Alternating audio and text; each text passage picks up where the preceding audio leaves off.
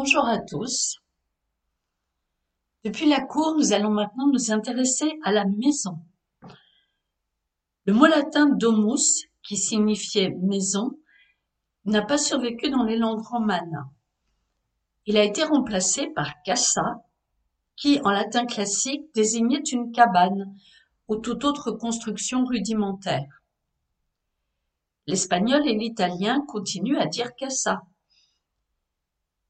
Un représentant de casa a certainement existé dans le français primitif, antérieurement au premier texte littéraire. Mais il n'en est resté que quelques traces. La plus remarquable est la préposition chez. Chez Paul signifie proprement dans la maison de Paul. C'est pourquoi il est donc plus correct aujourd'hui de dire je vais chez le docteur ou chez le coiffeur, plutôt, puisque ce sont des personnes, plutôt que de dire je vais au coiffeur ou au docteur. Et puis, lorsque j'étais en Charente-Maritime, à Jonzac, j'ai remarqué, également euh, beaucoup de d'écarts de lieux dits qui s'appelaient chez et suivi d'un nom. On retrouve aussi Cassa sous la forme chaise dans le nom de l'abbaye de la Chaise-Dieu, c'est-à-dire la maison de Dieu.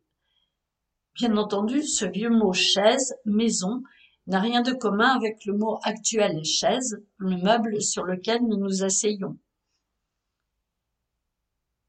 Le mot qui a éliminé en français les représentants de Cassa provient du latin mansio, qui est devenu maison. Une mentio, en latin, est un relais de poste où les voyageurs pouvaient s'arrêter et passer la nuit. Pourquoi un terme aussi spécial a-t-il pris une pareille extension? Là, on ne saurait le dire. Et maison a été concurrencé en français par un autre mot, hôtel, issu du latin hospitaler, le logis où l'on reçoit les hôtes. Le mot hôpital, quant à lui, est le même mot latin, emprunté par voie savante, pour désigner le local où l'on recevait les pèlerins et les malades. Hôtel ne survit plus en français moderne que dans des sens très différents, dépourvus de lien entre eux. Un hôtel peut être une riche maison particulière, ce peut être aussi un édifice public de quelque importance, comme l'hôtel de ville, l'hôtel des postes, l'hôtel des monnaies. Quant au sens le plus usuel d'hôtel aujourd'hui, celui de maison où l'on loge temporairement, il est lui récent. Il provient de ce que de riches hôtels particuliers, à partir du XVIIe siècle, ont été fractionnés et loués meublés. On a d'abord dit hôtel garni, puis tout simplement hôtel. Venons-en maintenant à loge et à ses dérivés. Quel rapport y a-t-il entre une loge de salle de spectacle, une loge d'acteurs, une loge de concierge, etc. Le seul lien commun entre ces diverses acceptions est assez ténu. Il s'agit dans tous les cas de parties restreintes d'une construction. Mais au Moyen Âge, une loge est d'abord une habitation sommaire, faite de branchages. Le mot loge, lui, vient d'un mot germanique et non pas du latin.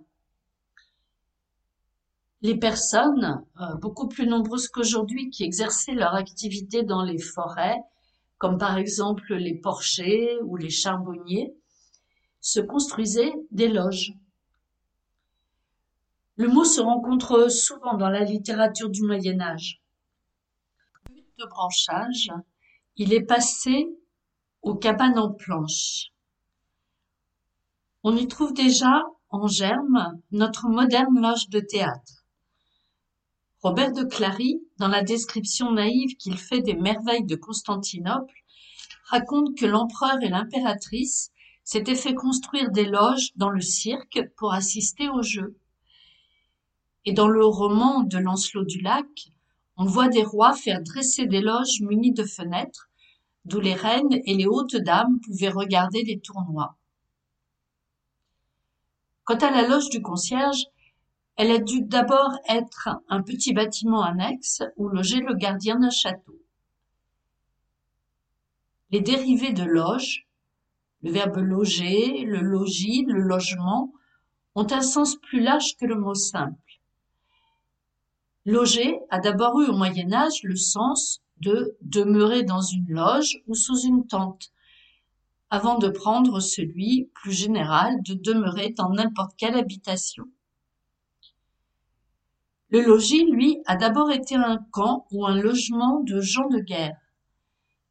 C'est ainsi que le maréchal des logis était l'officier chargé d'assurer ce logement, et c'est maintenant un grade de sous-officier dans la cavalerie et l'artillerie. Comme le verbe loger, logis s'est étendu à toute espèce de demeure. Logement est un mot plus récent, qui date seulement de la fin du Moyen Âge. D'une part, il a un sens abstrait, action de loger.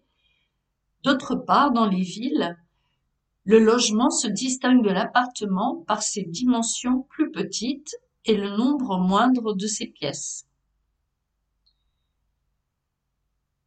Quant au mot appartement, il a été emprunté à l'italien où appartamento désigne une partie séparée du reste d'un édifice. Au XVIIe siècle, l'appartement, ou comme on disait souvent alors les appartements, comprend les pièces d'un château ou d'un palais qui servent à l'habitation personnelle et qui sont séparées des pièces de réception. De là, les expressions comme se retirer en ses appartements qui sont fréquentes dans le théâtre classique. Du monde de la cour, comme il arrive souvent, le mot est passé dans la langue de la bourgeoisie. Et comme il n'était plus question de pièces réservées exclusivement à la parade, il a désigné l'habitation tout entière à l'intérieur d'un grand immeuble.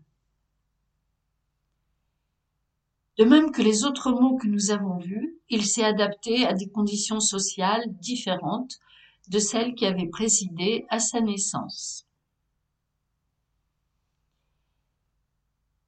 Et voilà pour euh, l'ensemble de l'habitation. La prochaine fois, euh, je vous propose d'y pénétrer. Je vous dis au revoir, à la prochaine fois.